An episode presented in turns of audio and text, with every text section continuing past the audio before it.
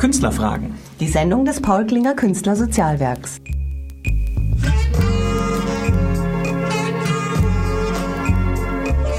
Einen wunderschönen guten Abend, liebe Radio Lora-Hörer.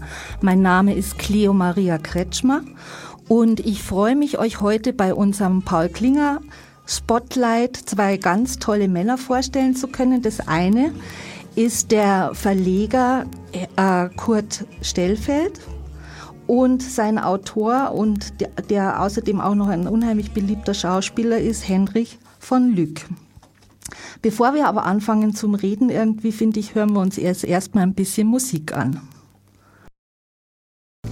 So, liebe Radio Lora-Hörer, hier ist wieder eure Cleo und äh, heute Abend irgendwie werden wir uns ein bisschen über das Machen von Büchern unterhalten und als erstes äh, stelle ich euch jetzt den Herrn Stellfeld vor. Der ist der Verleger vom Gryphon Verlag. Herr Stellfelder, vor zehn Jahren haben Sie den Verlag Gryphon gegründet. Gryphon ist ja ein sehr schöner Name, aber was bedeutet dieses Wort eigentlich? Also, Gryphon ist der Greif. Ist es ein Fabeltier? Das Fabeltier, richtig. Ein gutes auch, oder ein böses? Nein, ein gutes Fabeltier. Ist auch ein Wappentier, wird also auf vielen Wappen verwendet. Das ist ein ähm, Adler mit einem Löwenkörper. Ach so, was ähnliches Und, wie dieser geflügelte Löwe in Venedig. Äh, ja, aber das ist der geflügelte Löwe. Das ist immer noch ein Löwe mit Löwenkopf und Körper. Und hier ist es der Adler mit Kopf und Flügel vom Adler, während der Körper über vom Löwen ist. Genau. Sie haben sich, glaube ich, dem Verlag selber zu Ihrem 50. Geburtstag geschenkt und früher haben Sie beim Film gearbeitet. Was haben Sie denn beim Film gemacht? Beim Film habe ich eigentlich so ziemlich alles gemacht. Ich habe angefangen als Würstelholer, wie das in Wien heißt. Ich komme also aus Wien und habe da wirklich Kabel getragen, alles gemacht, bis ich zum Schluss halt auch Produzent war. Äh, was mir nicht gut getan hat, weil es hat viel Geld gekostet und nichts gebracht. Ja, was kostet schon nichts heutzutage. das war schon früher, aber trotzdem. Ähm, aber das ist eine andere Geschichte. Sie bezeichnen Ihren Verlag ja als den etwas anderen Verlag. Was unterscheidet Grüfern von den anderen Verlagen? Also grundsätzlich wenig. Wenig jetzt im Sinne des Stils. Wir sind ein klassischer Verlag, mhm. der Bücher auf eigenes Risiko herausbringt, also kein Zuschussverlag. Mhm. Und äh, die Thematik ist halt bei uns eine etwas andere. Wir sind nicht bei den großen Verlagen wie die großen Verlage darauf ausgerichtet, dass wir nach Trends gehen oder mhm. sonst was. Mir muss eine Geschichte persönlich gefallen. Mhm. Wenn ich keinen Zugang zu der Geschichte habe, dann ist sie für mich uninteressant. Da kann sie noch mhm. so viel Sex und Crime drinnen haben, weil sie einem Trend entspricht. Mhm. Das ist nicht mein Ding. Sie sind also ein Verleger aus Leidenschaft. Das kann man wohl sagen, ja. Sie wollen das Besondere oder das Vergriffene verlegen und wie, wie finden Sie dann Ihre Autoren und die Themen? Wie, wie finden Sie das? Also am Anfang habe ich die Autoren schon ein bisschen noch gesucht, das ist richtig, aber es hat nicht lange gedauert. Also einen, den ich gesucht habe mhm. wirklich, war Rolf Becker. Rolf Becker war in den 50er und 60er Jahren mit seiner Frau zusammen. Rolf und Alexandra Becker haben Hörspiele geschrieben, Filme gemacht etc. Es waren richtige Straßenfeger. Mhm. Und ich habe das als Kind schon gelesen ähm, und äh, habe gesagt, also irgendwann diese Geschichten würde ich gerne herausbringen. Mhm. Man sieht sie nicht mehr, man kriegt sie nicht mehr. Äh, und ich dachte mir jetzt, ich schaue mal, ob es den Rolf Becker noch gibt. Ich wusste, seine Frau ist schon längst gestorben. Jetzt bin ich hergegangen und habe äh, bei der Dings angerufen, VG Wort. Und die haben gesagt, ja, haben mir die Adresse gegeben und da kamen wir zusammen und sein berühmtes Werk, Dicke Dick Dickens, habe ich dann als erstes rausgebracht. In der Zwischenzeit haben wir Hörbücher und etwa 14 der Romane von Rolf und Alexandra Becker. Super. Also verlorene Sachen wiederzufinden. Mhm. Der deutsche Buchmarkt ist ja nicht erst seit der Wirtschaftskrise schwieriger geworden, weil das Leseverhalten des Publikums hat sich verändert und Literaturagenten wollen im deutschsprachigen Raum am liebsten nur noch Sachbücher verkaufen. Die deutsche Belletristik ist quasi out. Wie bewältigen Sie denn diese ganze Situation? Ja, das wüsste ich auch gerne. Irgendwie schaffe ich es immer wieder. Ähm, ich äh, bringe Bücher heraus, wo ich der Meinung bin, äh, dass ich sie gerne lesen möchte. Mhm. Ich kriege diese Bücher nur dann äh, äh in den Buchladen wenn, wenn sie etwas Besonderes Mhm. sind. Aber da sind wieder die Großen da. Die Großen überhäufen den kleinen Buchhändler genauso wie den Großen mit ihrem riesen Angebot. Das heißt, er wird zugedeckt. Für uns bleibt eigentlich kein Platz mehr. Wir sind darauf angewiesen, dass Leser eigentlich ein bisschen für uns werben. Das gute alte Schneeballsystem funktioniert nun nicht mehr ganz so. Heute ist es so, die Leute kriegen ein Buch, finden es toll und leihen es weiter. Es ist also nicht mehr so, dass man dann anruft und sagt, du, pass auf, ich habe ein tolles Buch gelesen, das musst du dir unbedingt besorgen. Das Also, ist das große Problem. Also ich zum Beispiel, irgendwie wenn mir ein Buch besonders gut gefällt, dann kaufe ich hinterher drei Stück, zwei schenke ich her und in eins schreibe ich rein, hallo, ich bin ein Wanderbuch, mein Schicksal ist zu wandern von einer Hand zur anderen. Und unterschreibe dann immer mit Herzpunkt, weil das ist Werbung für den Autoren. Das fängt dann an zu kreisen und das Buch ist ja toll und dann sagen die Leute, ja, das ist ein super Autor irgendwie, da frage ich jetzt mal, was hat der noch geschrieben und, und liest den dann. Ja, aber offensichtlich funktioniert das nur im kleinen Umfeld. Ich habe erst vor einem Jahr damit angefangen. Äh, es funktioniert leider Gottes immer etwas schwierig im großen Umfeld. Und Mhm. wir versuchen ja bundesweit, wir, versucht uns immer in die Ecke zu drängen, ja, ihr Mhm. seid ein bayerischer Verlag und glaubt immer nur bayerisches. Wir haben internationale Bücher, wir Mhm. veröffentlichen in englischer Sprache. Also es ist ein Unsinn. Nur man misst hier in Deutschland gerade die Medien immer mit zweierlei Maß. Ich wollte Sie sowieso was fragen, weil ähm, Sie sind mit Ihren Büchern in den Buchhandlungen nicht vertreten. Äh, Wie führen Sie Ihre Autoren dann zum Erfolg? Schließlich wollen und müssen Schriftsteller doch von ihrer Arbeit auch leben können. Also sagen wir, das ist insofern ein schwieriges Kapitel. Äh, Die Autoren, die zu mir kommen, müssen nicht von der Arbeit leben, weil sie haben also meistens irgendeinen Job. Äh, Sind es mehr Hobbyautoren äh, dann? Kann man nicht sagen. Ich würde das, äh, das würde ihre Arbeit heruntersetzen. Das Mhm. sind keine Hobbyautoren. Ja gut, Das aber ein Autor will ja auch gelesen werden. Ja, natürlich. Und darum bemühen wir uns. Wir Mhm. haben manchmal das Glück, bei Kern oder Beckmann reinzukommen. Mhm. Aber da schlägt man uns nachher gleich die Tür bei den anderen wieder zu. Ja, aber wo können sich denn dann die Leute die Bücher kaufen? Ich meine, Sie wenn Sie jetzt beim Beck waren und es gibt das Buch in der Buchhandlung nicht, was mache ich Das dann ist als Leser? einfach. Man geht in die Buchhandlung und da ordert man das Buch. Ah, also im, im Dings ist es drin. Es ist überall in den Verzeichnissen drin, überhaupt kein Problem.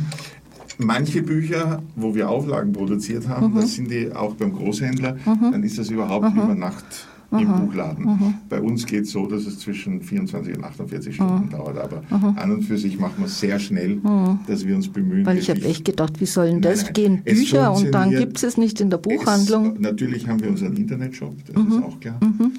Ich habe zum Beispiel kein Internet. ja, eben, dafür ist der Buchhandel immer noch da. Ja, gut, wunderbar. Mich würde außerdem interessieren, äh, wie ich mir das vorzustellen habe, wenn Ihr Verlag ein fertiges Manuskript von einem Autoren annimmt und verlegt. Wie geht denn das vor sich? Also, äh, das Manuskript, wie gesagt, muss erst einmal mir gefallen. Vorausgesetzt auch, dass der Ja. Autor Ihren Verlag kennt.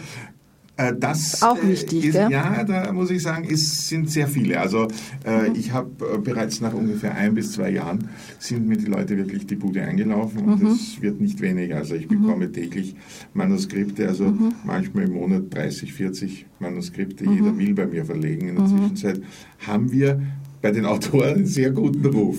Ja, also super. jeder möchte gerne verlegen, nur mit dem Absatz.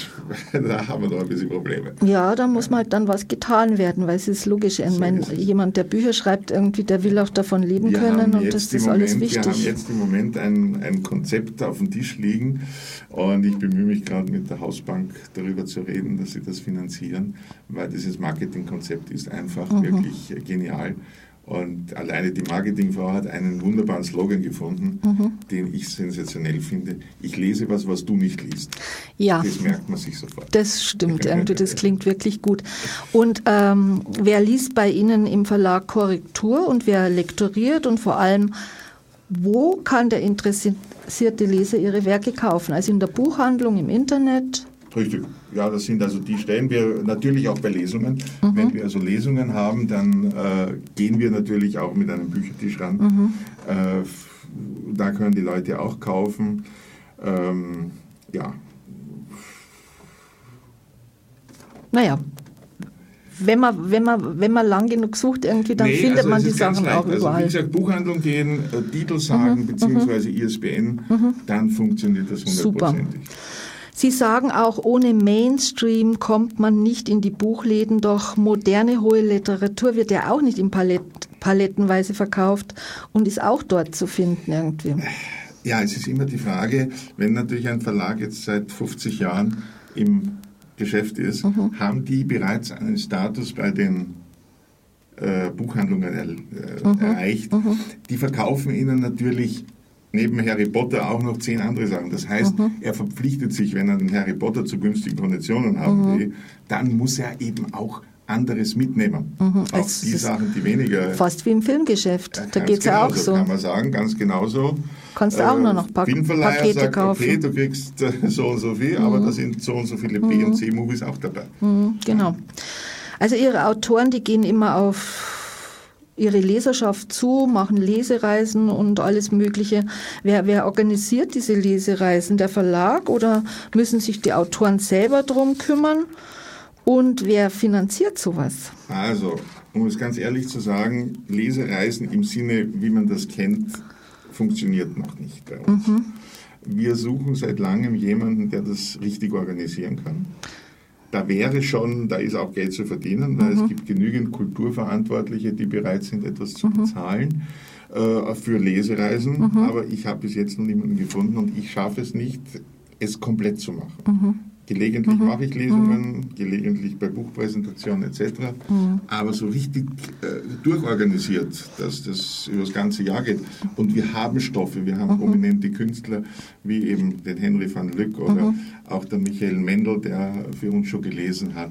Also es gibt wirklich Namen, die auch zugkräftig sind.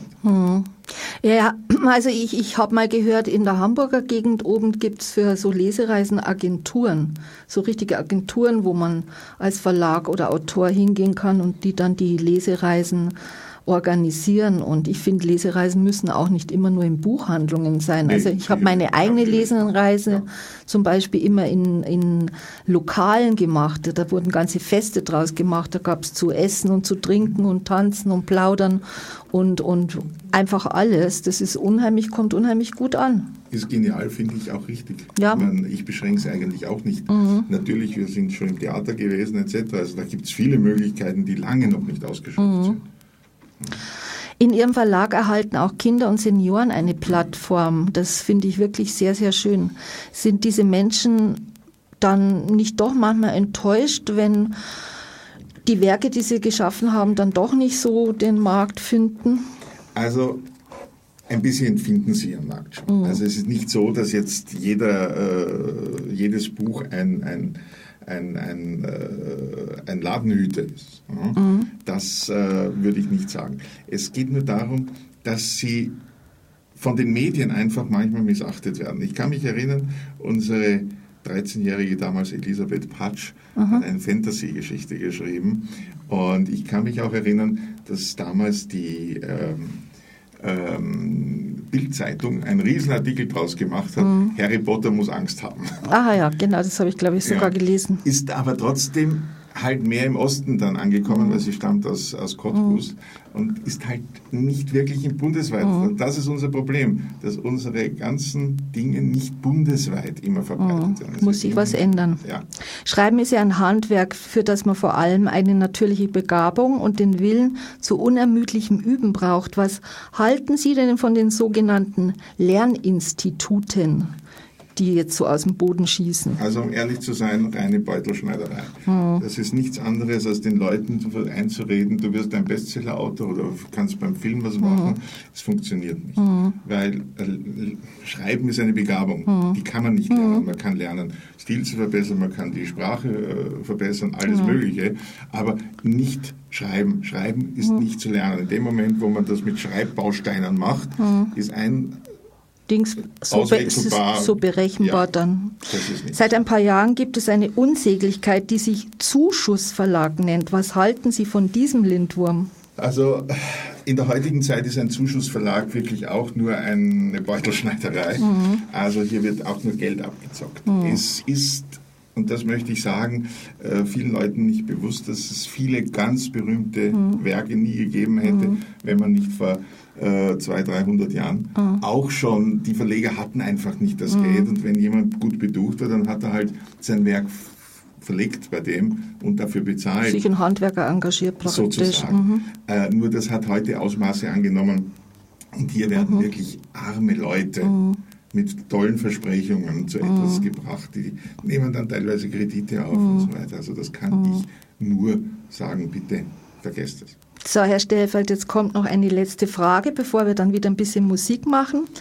Schreiben und Verlegen ist eine Vertrauenssache. Was kann ein Autor tun, wenn der Verlag, an den er sein Buch rechtlich verkauft, also wo er gebunden ist an dem Verlag, wenn der Verlag jetzt pleite macht, was mache ich dann als Autor?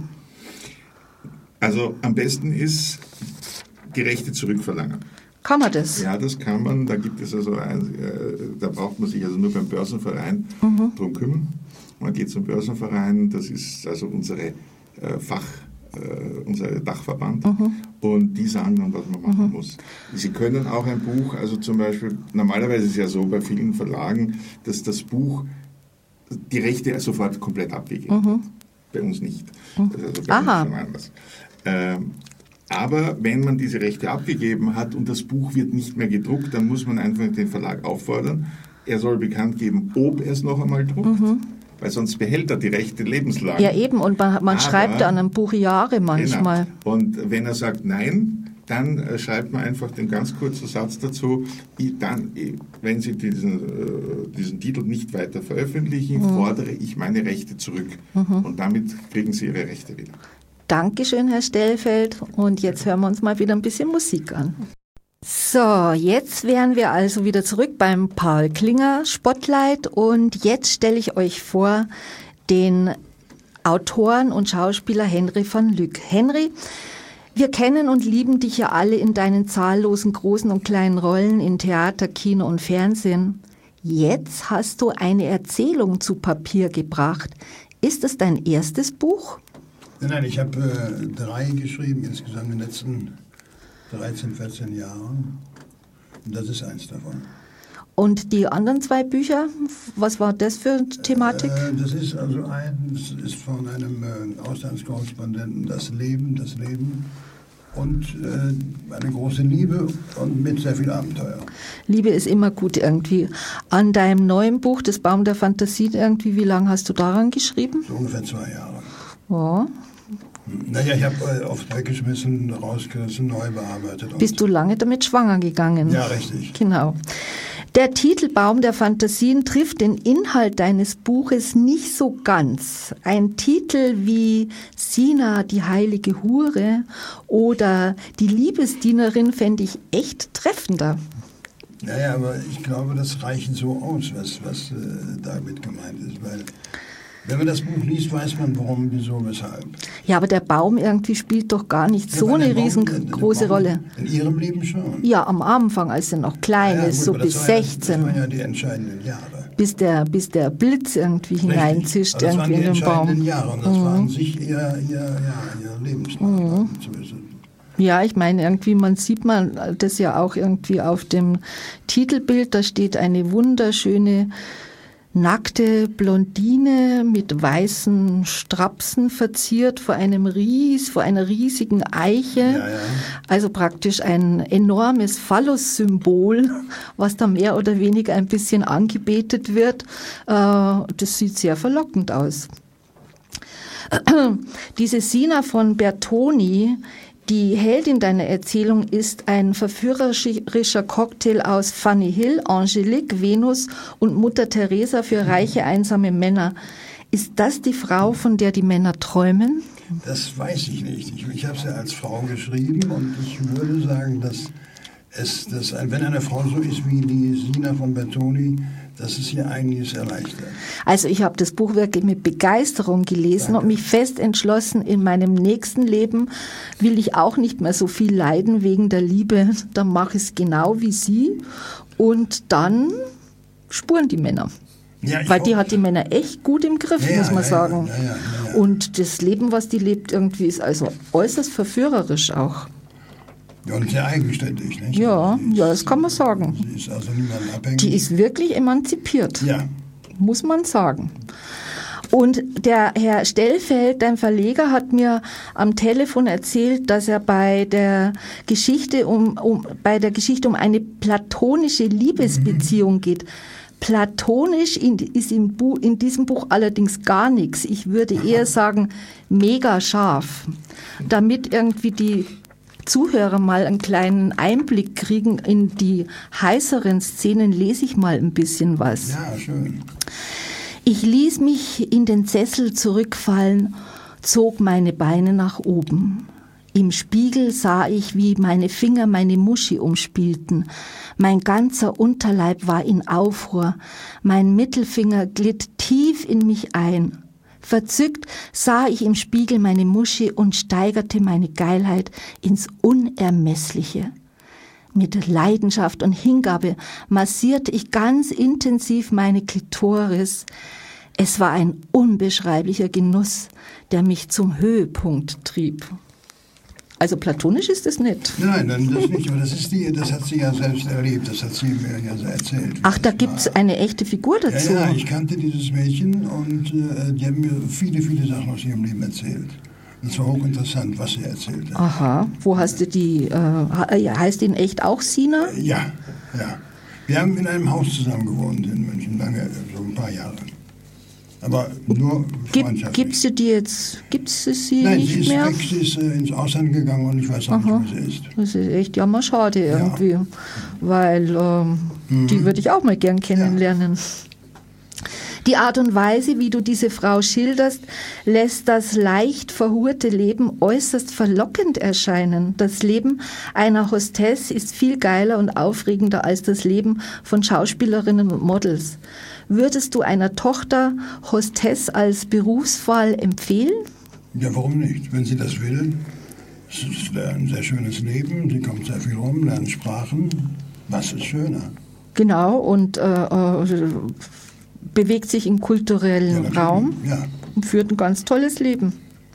Ja, dann bist du praktisch genauso wie der Vater von der Sina, der im Buch geschildert ist, der ja auch alles weiß, Ja, ja. so was sie gemacht hat in Genau. ihrem Leben irgendwie, mit dem sie immer so ganz offen und ehrlich kommunizieren kann. So einen verständnisvollen Vater irgendwie würde sich, glaube Ja, er ich, sagt ja, jedes er- Mädchen wünschen. Er sagt ja, dass es ihr Spaß macht.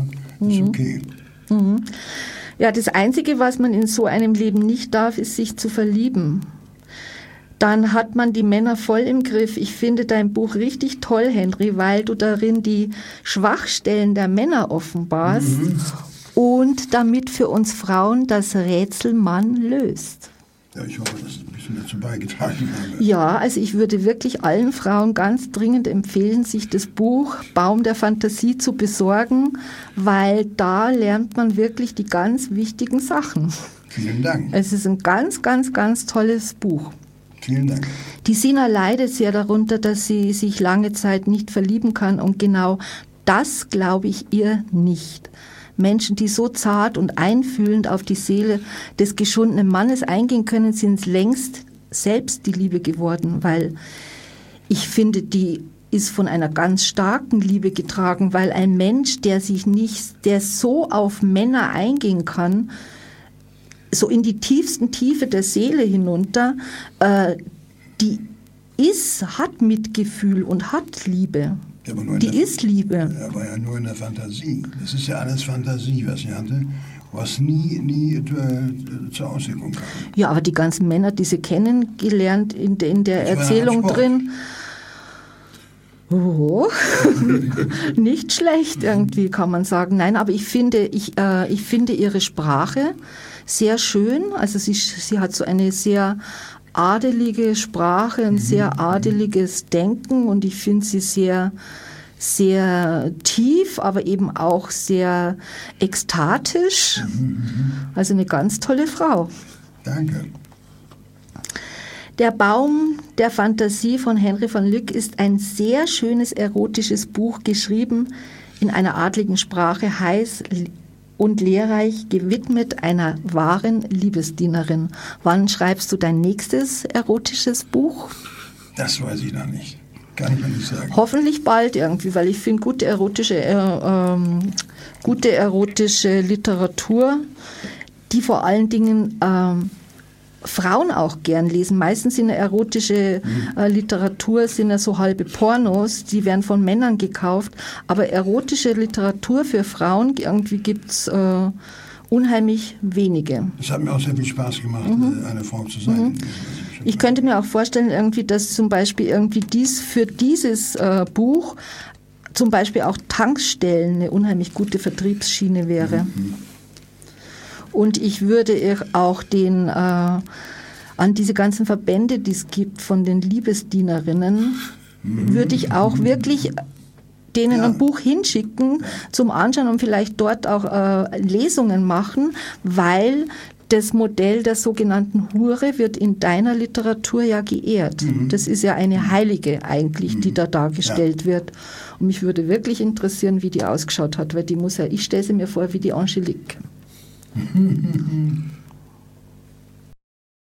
Lieber Henry von Lück, Sie haben also praktisch in dem Baum der Fantasien in dieser Erzählung als Medium für die Sina von Bertoli fun fungiert, Ja, weil die Sprache ist ja total weiblich und ich finde es so erstaunlich irgendwie, dass ein Mann wie eine Frau sprechen und denken und fühlen kann. Irgendwie, das finde ich echt total ja es toll. hat mir sehr viel Spaß gemacht, also äh, als Frau zu sprechen. Mhm.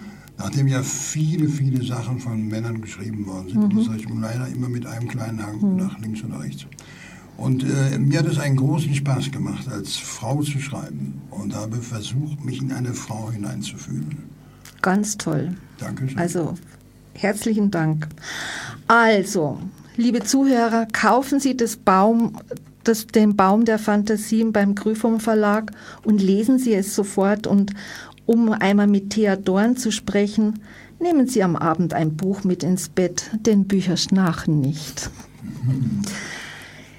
Herr Schnellfeld, ich glaube, Sie haben auch noch zwei andere Bücher irgendwie mitgebracht. Ähm, Ja, ich möchte vielleicht noch eines ganz kurz anfügen, weil Henry ja gesagt hat, er hat als Frau geschrieben. Und bei mir ist es immer ganz wichtig, wenn ich ein Manuskript lese, ich muss sozusagen etwas hören und etwas sehen. Äh, Wenn ich das nicht kann, dann ist es für mich nicht reif genug. Und hier war es genau das. Normalerweise höre ich die Stimme der Autoren oder der Autorin. Und in dem Fall habe ich nicht den Henry van Lyck gehört, sondern ich habe Frau eine Frau gehört und Ja. die hatte auch bei mir ein gewisses Gesicht, eine Mhm. Art, eine Ausstrahlung. Also er hat es wirklich hundertprozentig rübergebracht. Das haben nicht wirklich, das ist eine Begabung. Ja, So. die Frau, ich, so hab, ich habe sie auch so empfunden. Die Frau ist eigentlich von dem ganzen Naturell her ein Engel, der gern Sex hat. Richtig? Jawohl. Ja, genau. Und das auch wirklich. Ja, ich habe Ihnen Genießt. noch zwei Bücher mitgebracht, Mhm. die eigentlich, ich würde sagen, dem Mainstream entsprechen, aber die die Medien einfach nicht so richtig wahrnehmen. Eines ist top aktuell, gerade eben erschienen, heißt die Newcomerin. Mhm. Und das geht darum, dass die ganze Finanzkrise in belletristischer Form verarbeitet wird. Also kein Sachbuch, sondern die Leute lernen einmal Hintergründe Mhm. Roman. kennen, genau, in Romanform. Und geschrieben ist es von einer ehemaligen Analystin. Also die Frau kennt sich aus in der Branche. Also die hat nicht jetzt irgendwas zusammengeschrieben, sondern die kennt wirklich, was da gelaufen ist. Das ist die Newcomerin von der Katharina Maria Samp. Und das zweite Buch, auch Mainstream, wie ich sage, das ist Mongolia Seele Sandgestrahlt von der Claudia Godelius. Und hier haben wir es mit der Welt der Schönen und Reichen zu tun. Oh, Ja, Spannend. mit einem äh, Fotomodel oder überhaupt einem Model, die durch einen Unfall ihr Gesicht verliert und sich auf eine Reise in die Mongolei begibt. Äh, und sie ist so ein, so ein wirklich ein unangenehmes Luder, so Naomi Campbell, würde ich sagen. Und sie wird immer mehr zum Menschen auf dieser Reise. ah ja. Und sie entwickelt spannend. sich. Sie, ja, es ist wahnsinnig spannend. Also es ist ganz toll. Und ich kann wirklich nur sagen, es ist Mainstream. Nur wenn ich die Medien darauf anspreche, es gibt halt größere Verlage, die mehr Einfluss haben mhm. in diesen ganzen Medien, mhm. die auch immer gerne genommen mhm. werden, weil das sind ja Anzeigenkunden oder sonst irgendetwas. Wir sind eben noch kein Wirtschaftsfaktor, aber das muss überwunden werden und das will ich auch überwinden. Wird schon noch kommen. Herr Stellfeld, was anderes wollte ich Sie noch fragen. Ja. Sie sind ja auch Mitglied im Paul Klinger Künstlersozialdienst. Ja. Wie lange sind Sie eigentlich schon dabei? Und also ich glaube, mich erinnern zu können, es ist jetzt 2006 gewesen, dass ich Mitglied wurde. Und ich kenne den äh, Gerd Schmidt-Thiel und ich habe in einer Situation, wo's, äh, wo ich wirklich dringend Rat gebraucht habe, hat er gesagt, du, auf, da gehst du hin. Und Bei uns wirst getan. du immer geholfen. ja, genau. Also es hat fantastisch geklappt und ähm, es gab Zeiten, da ging es mir wirklich nicht so gut und äh, auf den Waldlinger Verein konnte ich mich immer verlassen. Also da war nie, und ich merke das auch bei vielen Freunden und so, wenn es mir schlecht gegangen ist, sie waren immer da. Und ich glaube, das hat mir überhaupt die Sache ermöglicht, durchzustehen und durchzuhalten. Wir haben heuer unser zehnjähriges Jubiläum und das will ich auch noch durchstehen. Paul Klinger Verein ist eigentlich eine Mama. Genau. Aber ich finde, genau, ist Familie, das stimmt. Sie haben ja bei dem äh, Grüffam Verlag auch ein sehr schönes Motto, das möchte ich mal gern vorlesen. Der Grüffam Verlag steht mit seinem Konzept für ungewöhnliche und besondere Bücher, für Bücher, die es nicht mehr oder niemals geben würde, wenn wir sie nicht veröffentlichten. Der Grüffon Verlag hat kein Buchprogramm, sondern stellt Bücher her, und zwar solche, die ich mir selbst gerne kaufen würde. Was sein muss, ein Buch braucht Leben. Nur wenn der Inhalt eine Seele hat, dann taugt die Geschichte etwas. Man muss beim Lesen Bilder sehen und Menschen reden hören können. Ein Buch, das nicht die Fantasien des Lesers beflügelt, erfüllt nicht die Aufgabe eines Buches. Ich lese, was du nicht liest. Höchste Zeit, dass sich das ändert. Ja, so, ich kann nur das unterstreichen, das ist mein Slogan und äh, ich weiß, ich habe es schwer, äh, deswegen auch anzukämpfen gegen die Großen. Mhm. Obwohl unsere Marketingfrau schon eines festgestellt hat, wir haben eigentlich ganz wenig Konkurrenz als kleiner Verlag. Mhm. Die großen, wir haben die großen Verlage, weil mhm. wir eben kein Spezialprogramm mhm. haben. Mhm. Würde ich jetzt zum Beispiel spezielle Leserschicht ansprechen wollen, nur diese, mhm dann hätte ich wahrscheinlich weniger mhm. Probleme. Mhm. Aber ich will die breite Masse mhm. ansprechen und ich will auch vom Henry van Lück mhm. das nächste Mal nicht unbedingt einen Erotikroman mhm. haben, auch wenn es... Doch, äh, doch, ich schon. Gut, aber nicht gleich als nächstes. Ich oh. versuche mich, weil in dem mhm, Moment ja. fange ich schon wieder an, eine Trendlinie zu verfolgen und das soll es eben nicht werden. Naja, aber es Nein, gibt so wenige, die es so schön können. Ja gut, aber das muss man halt erzählen. Aber es ist, es ist eine Geschichte von einem Auslandskorrespondenten. Mhm eine große Liebe, eine wirklich große Liebe. Und Liebe ist immer gut. Ja, aber es ist eine andere Geschichte. Und die geht kaputt ja. an seinem Beruf. Ja. Und die Frau geht weg, also die wollten in Urlaub fahren und er kann wieder mal nicht und sie geht weg. Und sie wollten an sich in die Toskana fahren, Urlaub zu machen und er kann nicht und sie fährt alleine in die Toskana mhm. und sie ist verschollen. Und er macht sich dann auf der Suche, der ist in, in, im Ausland, kommt zurück und seine Frau ist weg. Keiner weiß, wo sie ist. Kein Mensch. Jetzt macht er sich auf die Suche und fährt die ganze Strecke Toskana runter bis zum Mittelmeer.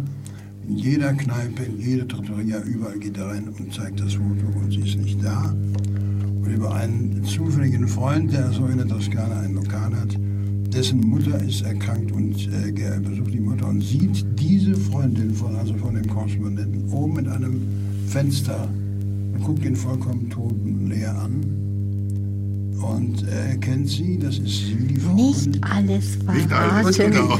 Wer spielt dann die Hauptrolle in der Verfilmung? Ich weiß da nicht.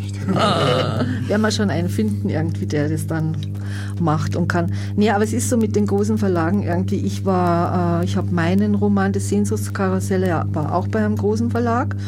Und die großen Verlage, habe ich festgestellt, irgendwie, die kümmern sich eigentlich nur um ihre Bestseller. Neueinsteiger irgendwie, du hast einfach keine Chance. Du kriegst eine Pressefrau zugeteilt, die kümmert sich äh, um zwei, drei Tage um dich.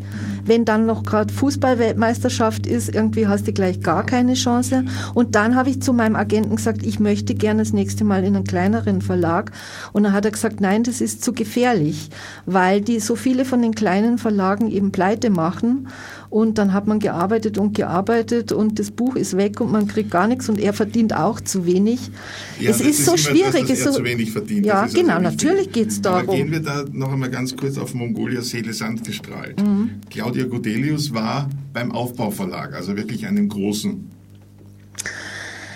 Jetzt hören Sie die Vorschau auf die Paul Klinger Veranstaltungen im Juli. Da gibt es nämlich wieder schöne.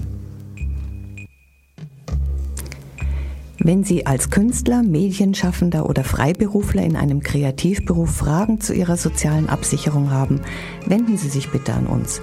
Sie erreichen das Paul Klinger Künstlersozialwerk unter info at paul-klinger-ksw.de oder im Netz unter www.paul-klinger-ksw.de. Wer sich für das Paul Klinger Künstlersozialwerk interessiert, den laden wir herzlich zu unserem monatlichen Stammtisch ein. Hier können Sie Mitglieder kennenlernen, sich austauschen oder ganz einfach unser super Programm genießen. Am Dienstag, den 7. Juli, treffen wir uns wieder. Wir stellen Ihnen dann die finnische Künstlerin Tuija Komi vor. Tuija Komi überrascht uns mit einer musikalischen Weltreise. Sie singt Blues und Soul und ist umwerfend charmant. Sie werden sich gut amüsieren bei uns. Wir treffen uns in der Bar Bistro Roy, Herzog Wilhelmstraße 30 am Sendlinger Tor. Der Eintritt ist übrigens frei.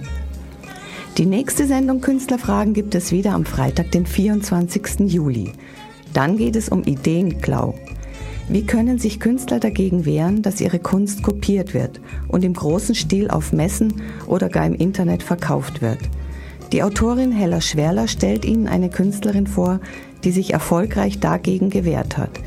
Die Bronzebildhauerin Impala Lechner aus Brückmühl ist vor einem amerikanischen Gericht juristisch gegen internationale Kopierpiraten vorgegangen und hat gewonnen. Freuen Sie sich mit uns auf eine spannende Sendung Künstlerfragen der Sendung des Paul Klinger Künstlersozialwerks hier auf Radio Lora.